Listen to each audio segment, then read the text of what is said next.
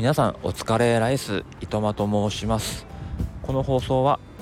普段は教育現場で働いており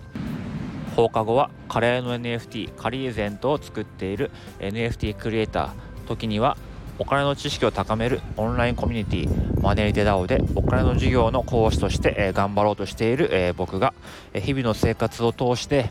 月5万円貯まるコツや考え方を話したり話さなかったりする番組です。えー、本日2月28日、えー、火曜日ということですけども、えー、すごく暖かくなってきて、え外で撮るのもねあのいいかなと思ってきてる、え気温なんですけど結構ね同僚はもう花粉がひどいとか言ってなんかもう目がかゆいとかじゃなくてもう目が痛いとか、え言ってる人もいたんですけど、まあ、自分はねあの舌下免疫療法をこう3年間やってるおかげでですねもう全くあの感じませんね。えあったかい、えー、風が吹いてるなぐらいな感じでそう効果が出ていますけどで、え本日のお話なんですけども、えー、昨日に引き続いて、え地方移住というかですね、え自分がこう北国の方の田舎に帰省した時に、え感じたことの、え続きですね。で今日はですねこれからの時代お金を稼ぐ考えを持つ時にね、えー、地方も都会も関係ないよって話をしようかなって、え、思っています、えー、まずね自分には弟がいるんですけどもまあ、彼はですね、まあ、あんまりそういう、え勉強とかしないタイプで結構浪費家なんですね、まあ、今もねキャンプが好きでですね、えー、家にいるのに、えー、キャンプグッズをどんどんどんどん買ってってですね週末は友達とかと出かけたりしています、えー、ほんでですね当然あの移動は車ですからね、えその車の移動時間とかガソリン代とか、え高速代とか、かかってるんでしょうけども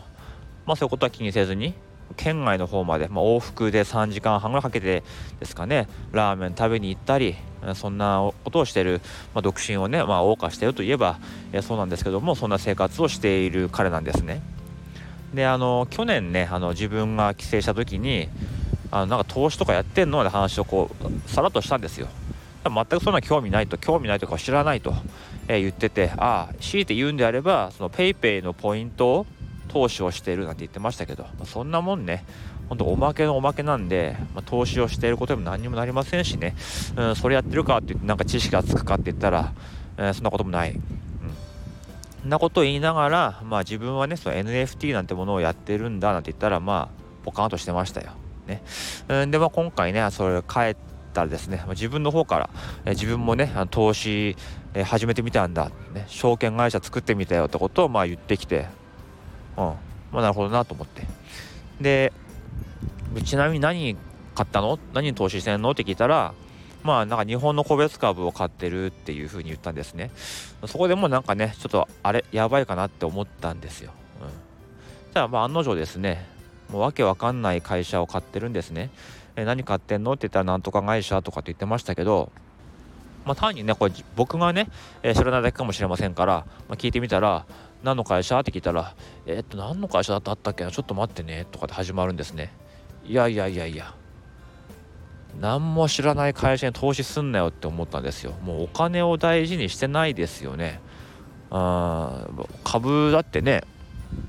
1株いくらか知らないですけども100株買ったら数万数十万するだろうしそういうお金をわけわかんないところに突っ込むってやっぱりそれってただのギャンブルですよね。うん、投資っていうのは将来を見込んでとか何かそういう、ね、お金を投じる価値があると思ってやるわけでそんなねよく分かんない会社にでなんでって言ったらなんか本に書いてあったとかこういうチャート見たら上がってたからとかいろいろ言いたいことはありますよね。うん、ただねあの本人やる気になって始めてるわけですしまあ帰省していきなり説教を始めるのもちょっとねどうかと思ったのであまり言わなかったですけどやっぱりね本を見てとか上がってるからとかむしろ逆の逆ですよね。本は見ない方がいいし上がってるものを買っちゃダメだと思うんですよね、他にもねいろいろ見るところあると思うんですけども、うん、そんな感じをしてていやそういうのじゃなくてなんか NISA とか iDeCo とかやんないのって聞いたらもう何それですよ、うん、それはちょっともう順番が全然違いますよね。もうやってることはギャンブルだよってことで言って、まあ、ニーサってのはこういうもんだ、えー、イデコってのはこういうもんだっていうふうに話をしたんですよ。そしたらもうイデコは60歳までじゃあそれはあのお金引き出せないじゃんって言われて。いやそれはそうだそれがいいんでしょっていうことを言ったらそれもまあなんか納得いってない感じだったんですね。だから結局、うん、明日あるいは来週、えー、何万円上がるかとかそういう気持ちでやってるんだと思ったんですよ。だから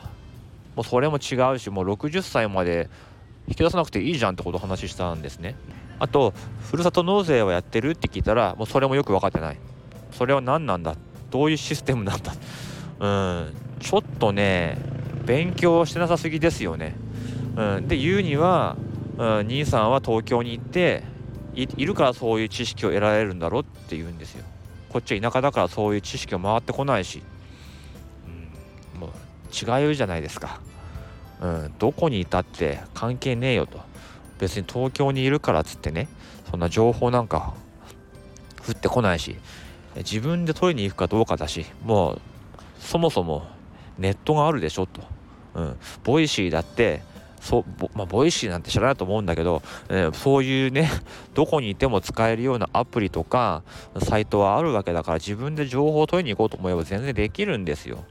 うん、だしそもそも自分がね投資とか、まあ、NFT とか仮想通貨とか始める時周りに誰もいなかったですよ喋る人なんて、まあ、今でもいないし、うん、結局自分が興味持って勉強してやるっでやって失敗してもう一回勉強する。その繰りその繰り返しなんですね、うん、それを、まあ、彼は田舎にいるからっていうことだけであのー、済ますんですよ。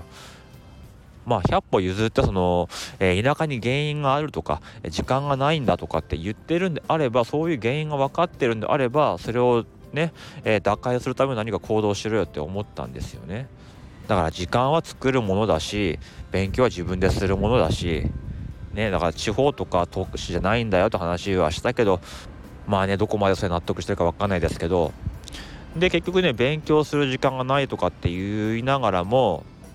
ずっとテレビ見てるんですよね。あの夜9時ぐらいにまあテレビつけてで見てるかと思えば見てないんですよ。テレビつけながらなんかこう携帯いじで YouTube 見たりしてる漫画見たりしてる。うん、でまあちょっと話ずれますけどもいまだに、え、格安スマホを使っていない、ね。えー、そういうの聞いたことあるけどよく分かんないからやってない。で結局毎月毎月、えー、1万円の2万円払ったりしてる。ね。でいやこれはなんか本が無料で読み放題のなんかサービスもあるからだとか。うんいや絶対違うじゃないですか、うん、で結局そこで読む本だってね勉強の本じゃないと思いますからね。ということでですねあの、いろいろこう理由つけてやらないっていうのがすごくもう染みついちゃってるなっていうふうに思ったんですねもちろん自分がねこの前回話した NFT なんてことは忘れてますから NFT で知ってるって言ったら知らない。ね、何それ。で、自分は実はそういう NFT でイラストを描いて売ったりして、今は静岡のパルコの方にこう展示されてるんだよとか、実はグッズを作る話も来て、今グッズ、ね、ステッカー作って売ってて、まあ、そこそこ売れたりしてるんだよって言ってたら、もう、ハテナマークが出まくってましたね。え、な、何やってんの兄さんはって。うん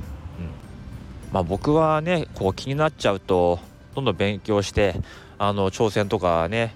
やってしまうたちなので、まあ、他の人に比べたらねあの多動なところはあるから一概にね自分がやってることが正しいとは言えないんですけどもちょっとね弟はね僕からすると何もしなさすぎかなっていうふうに思ったんですよ。それをねあの田舎のせいにして、うん、時間がないとは言いつつ、えー、時間を浪費してるとか。そのねあの他県に3時間半かけて行く時間とかうんキャンプ用品買ってないでさっていうところって結構ありますよね。まああんま言うとねそう本人否定することばっかなっちゃうので言わなかったんですけどもとりあえず言ったのは今その持ってるわけわかんない株は全部売って積み立て NISA と、えー、ふるさと納税をしなさいと、うん、自分ができる範囲でいいからそれをやっていきなさい。まずはそっからだって話を、えー、しました。うん。えー、次ね帰るの夏かなと思うんですけども、まあ、それまでにね彼が少しでも、えー、そういう部分でね成長してくれてればいいかななんて思います。でまあまた帰る頃にはね僕もその NFT のこととかあとはマネーテダオできっとねスタイフの方で、えー、番組を担当させてもらうことになってますのでそういうことをお話しするとまた「え何してんの兄さん」ってなると思うんだけども、まあ、そういうこともね楽しみかなと思って自分自身もね、まあ、これから成長していこうかなと思った話でした。はい、でそういうね活動はですね、えー、もちろん東京だからとかじゃないですよね、えー、地方にいようが海外にいようがネット環境さえあれば、えー、なんとかできる仕事というかね活動ですし、えー、普段ちゃんとね、えー、定時まで働いて、えー、自分で時間作ってね、え、移動中にインプットしてこういう帰りの時間にアウトプットをするその、ね、活動を、えー、コツコツやっていくだけだなと思っていますでその結果がねあのこうやって出ているんだと思いますので、え自分は自分でねこれからも頑張っていこうかなと、え思ったことでございました。えー、ということで本日はこの辺でおいとまいたします。Thank mm -hmm. you.